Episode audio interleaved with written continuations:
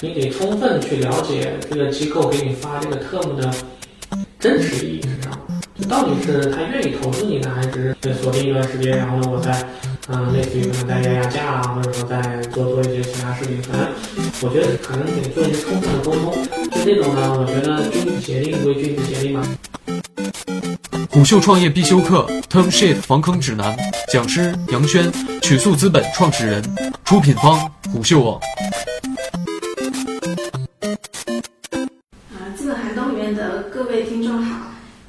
啊，今天虎嗅请来的是曲速资本的创始人杨轩，来跟我们聊一下签 term sheet 的时候，作为创业者的一方，啊，要注意的一些坑。杨轩你好，哎，太云你好。嗯那个呃，作为一份 term 嘛，就它跟这个正式的投资协议的这种关系是什么呢？嗯，如果从时间上来讲呢，就 term 可能在就 TS 会在前面，然后投资协议在后面。然后从那种呃两个直接的，如果说这两两者直接的关系来说呢，可以简单的理解为投资协议是 TS 的一个放大版，或者说是一个更详细的一个版本。嗯，大概这么一个关系，但是呢，呃，从严格意义上来讲呢，两者没有直接的关系。就两者上，不管是合同的条款也好啊，还是它的一个呃整个的法律效应啊，或者或者说大家签署这种意愿来讲，就可能完全的可以完全不一样。嗯，那他签这个东西的主要目的其实是保护投资人吗？呃，主要目的保护投资人可能是一个比较。一方面是保护投资人嘛，另外一方面呢也是给创业者一个信心，因为对于一般大部分机构来讲，对 TS 还是比较慎重，相当于他也不会做就是乱乱乱飞 TS 那种那种嗯这种事情，但个别机构呢可能也会出现在某些阶段乱乱就乱开 TS，可能只是为了锁定创业者，或者说可能跟创业者压价，但大部分来讲还是会比较。对这个事情比较慎重，然后呢，只有当真的公司内部进入到一定阶段的时候，再进入到 TS 这个阶段，然后呢，嗯，进入 TS 这个阶段之后呢，可能才真正式的进入了一个双方在合同或者说这种交易细节的谈判这个过程。嗯，明白。所以作为一份 TS，它的这个呃需要的一些必备条款，通常会有哪些啊？嗯，一般来讲的话，可能最主要的还是。双方约定一个价格，就相当于不管是对项目的估值，还是呃投资方这边打算投入的资金、占的股份，以及一些必必要的一些权利，比如说董事会的董事会的席位，然后呢退出时候的一些权利，保护保护保护期的一些权利，以及更关键的还有一些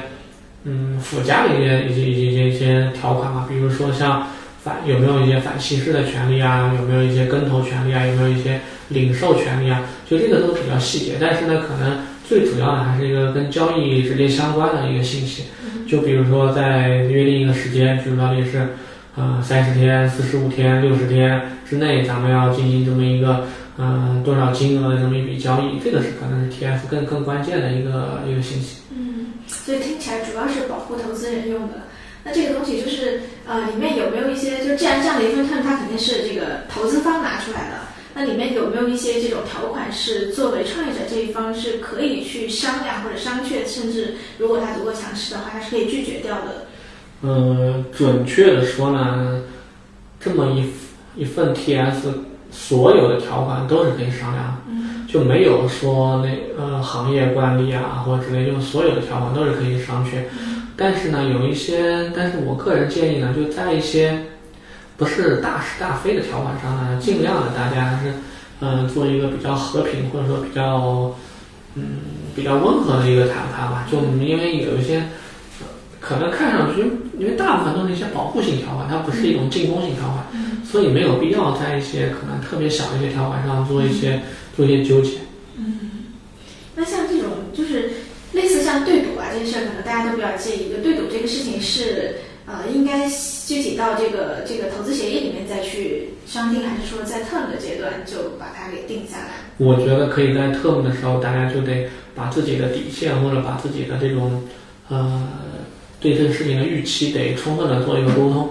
呃，因为对赌也分两种，一种是恶性对赌，一种是良性对赌。恶性对赌相当于就是可以归纳成一个惩罚性，就它有惩罚性条款，比如说如果你没做到什么，可能你的股份就得被转让，或者你的股份会被稀释，或者说你的这个融资的金额啊，或者之类之类的一些可能会。呃，会会损失。那那种良偏良性的对赌，相当于是一个奖励，可以也理解为奖励性对赌。如果说你达到一个什么什么样的条款，然后呢，可能投资方会有一个，比如说股份啊、现金啊，或者说其他一些东西的一些奖奖励，就可能就这两种。如果说是惩罚性对赌的话，那可能得非常非常注意。就相对来说，大家在前期就得把这个事情给商量确定。嗯，如果是呃奖励性或激励性的这种对赌呢，那我觉得还行，应该可以，就是相对来说会会温和一些吧。就相对来说，你可以就不用特别特别在意。嗯。但是一般来讲，在第一次，特别是天使轮或者 Pre 轮这种阶段，投资呃投资的意向数据 TS 这块的话，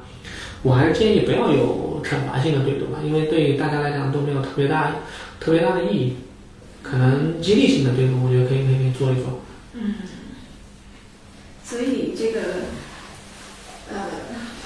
恶性对赌这个事情出现的概率高吗？就是在整个行业的，就投资人，你刚才说是你说行业里面没有这种惯例，它是指的是因为创业这个，我我简单说一下，就这个呢，它也是一个历史原因嘛。就是一般来讲，比较就风评比较好的机构呢，是不太会做，或者说相对来讲有经验一些的机构呢。是不会做这种对赌的，但是现在因为呃投资机构越来越多，然后呢很多大部分都是原来可能做 PE 就人民币人民币基金原来做 PE 可能没有做早期项目的经验，然后呢沿用了一些 PE 的一些一些一些条款，因为对他们来讲可能那套比较熟一些，或者说原来一些做 PE 投资的一些人自己来做一些对做做早期。然后可能对这种呢比较在意一些，比如说像惩罚性的对赌，然后还有还有那种对创业者，嗯，就叫做对创业者的，比如呃那种回购回购性条款，相当于如果你在多少多少时间内不上市或不被并购或不退出，你就要把我这个股份买回去，就是退退出。然后还有更更夸张的一种呢，就相当于会承担连就创业者就 CEO 或者说团队个人要承担。嗯，承担连带责任，那这种就承担连带，因为这种连带责任相当于是一个无限责任，就是说，如果说你这个公司就公司破产，或者说公司有欠款啊之类，你可能创业者个人你得去承担这个债务或承担这种事情。那这种呢，嗯，在 PE 里面呢是会是会见到，因为毕竟 PE 的可能那种玩法跟原嗯天使那种玩法不太一样，因为毕竟涉及到的对涉及到的金额会比较比较。大一些，因为那种也对他们也是保护。但是对于天使级别来讲的话呢，我觉得这些条款可能啊没有对对对太严重，没有特别大的必要，因为本身就是一种嗯风险性投资嘛。对。所以可能在这几个条款上要特别注意。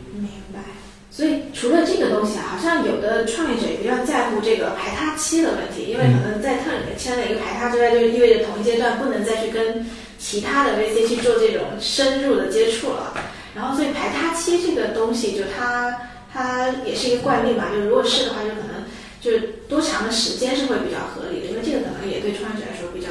比较珍贵。嗯，一般来讲呢，这个也是一个也也是一个惯例，就基本上会有，因为不然的话，这个 term 的意义就就就不大，就失去了这个 term 的意义。然后呢，我我一般来讲可能会他们会比如说做到三十天、四十五天，甚至六十天。但是我个人建议呢，还是在三十天以内吧。因为基本上从呃特姆开始到尽调，然后呢到跟投资协议的一些嗯谈判以及一些一些投投资的一些决策，我觉得一般来讲，在一个月内，特别是早期项目，我觉得一个月内是一个相对来说是大家双方都能接受的一个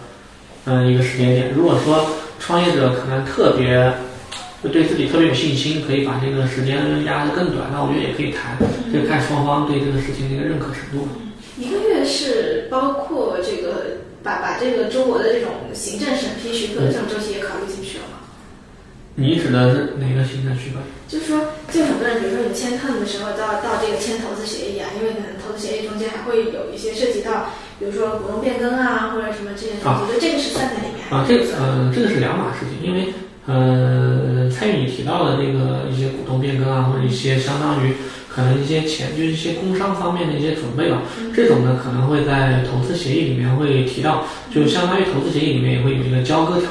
交割条款，就可能你不一定说我投资协议签署完就可能就开始交割，可能它一般也会有交割交割期，可能前面你的那些准备时间，然后算在你签完投资协议到交割之前的这么一个一个一个阶段。明白，所以你说的这个排他期主要是用来去做尽职调查的。对对对。主要是尽职调查跟一个可能投资机构内部的一个投资的一个决策流程。那像一般来讲，现在大家可能决策的流程还比较比较短一些，因为因为机构大家现在对这个也比较重视了，就不会说嗯一层一层一层。如果说你碰到需要一级一级一级去审批、一级一级去决策的话，那我觉得这个机构可能也不太适合做早期投资了。你是在黑钱公司吗？对 对。不是这个意思。嗯。那就是整个创业团队，就刚才说的那两那两点，其实相当于是呃呃，创业团队需要去注意投资人给自己开的条件的部分。那就创业团队自己有没有什么条款是可以去自自己主动去考虑，就想办法加进去，加到它里面来保护自己？嗯，我觉得可能从几个方面吧。第一呢，就是从董事会这个层面，因为呃。如果说，因为在前期可能投资机构占的优势会大一些，但如果等投资款打入创业公司之后呢，其实投呃投资公司其实是投资机构其实处处于处在一个相对来说还是比较弱势的一个一一个地位，所以在这个时候大家其实追求是一个平衡。那这个时候我觉得一个比较好的一个董事会的一个组成以及股东的一个组成呢，或者董事会成员的一个。嗯，董董事会成员的一个选择可能会对后面来讲会更，嗯，这个影响会更大一些。就怎么样，比如说董事会是怎么样一个，呃，一个组成部分，然后呢，由谁来由由谁来做董事，然后呢，由谁来这董事会里面的一些规则流程以及董事会它的一个权限权限，因为这个可能会对公司来讲可能会更大一些。比如董事会的权利跟股东会之间怎么样去协调，怎么样去做，因为这个地方就涉及到投资机构。在投资之后，跟创业公司以及创业就 CEO 这这个层面上怎么去沟通的一个最主要的一个一个通道了。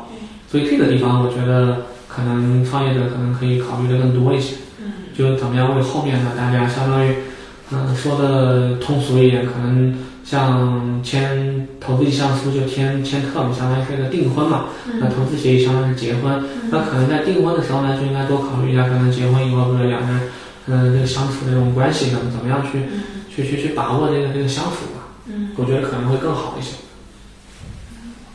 你刚才说的就是 term 相当于是一个订婚啊。对。那这个订婚协议，就它的法律效力，就目前在国内来讲是怎么来界定？嗯，坦白说呢，这一般来讲，term 上都会有一句话，就是本协议不除叉叉叉条款之外，不具备法律效应。嗯。就。这个叉叉叉条款呢，一般就两条，对，一个是保密，一个是有就就是时时间，就可能就这么两就这么两个条款可能是有法律效应，其他都没有法律效应。就相当于这个，嗯，也可以理解成一个君子协定吧。就如果说你双方都不去遵守这个呢，那那就另外一码事情，那就跟道德相关了。所以这个是个君子协定。对，那如果它只是一个君子协定的话，所以就是我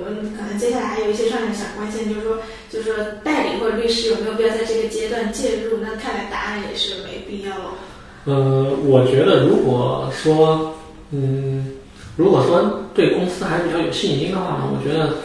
其实在这个时候呢。啊，也是蛮好的一个机会，就是可能很多创业者在这个时候是第一次可能遇到这种需要法律和需要就法律援助，或者说相当于需要是不是可以请自己律师的这么一个阶段。因为一般来讲呢，可能从这个阶段开始，创业者可能。开始会有一个自己的一个法律顾问啊，或者说是一个法律的一个一个律师顾问这么一个角色。那这个时候其实蛮好的一个机会去看一看，不管是跟律师的磨合，还是跟律所的磨合，还是大家在这个一些问题上的一些探讨，或者说互相是不是匹配。那我觉得这块的话，其实还如果有条件的话呢，可以可以开始做这么一件事情。因为这块的话，当然你可以自己去练一练，但是毕竟你接下来还是需要，就是不管是投资协议还是接下来的很多的一些，嗯，跟因为开公司还是一件比较严肃的一件事情嘛，所以这块的话，我觉得还是就这笔费用还是值得去花费。然后呢，律师啊这块呢，我觉得还是需要有这么一个角色。那只不过在哪个阶段进入，我觉得可能是可以考虑，可以根据自自己这个情况可以去判断一下。嗯，明白。好，有什么东西我没问到吗？应该值得补充的，你觉得？哦，对，就投资意向，在签投资意向书的时候呢，可能得就就虽然是君子协议嘛，但是咱们这个呃，就很多东西是防君子不防小人。那在有在还是有一些机构，就我前面提到有一些机构呢，它可能会通过一些就投资协议这样的东西来锁定创业者。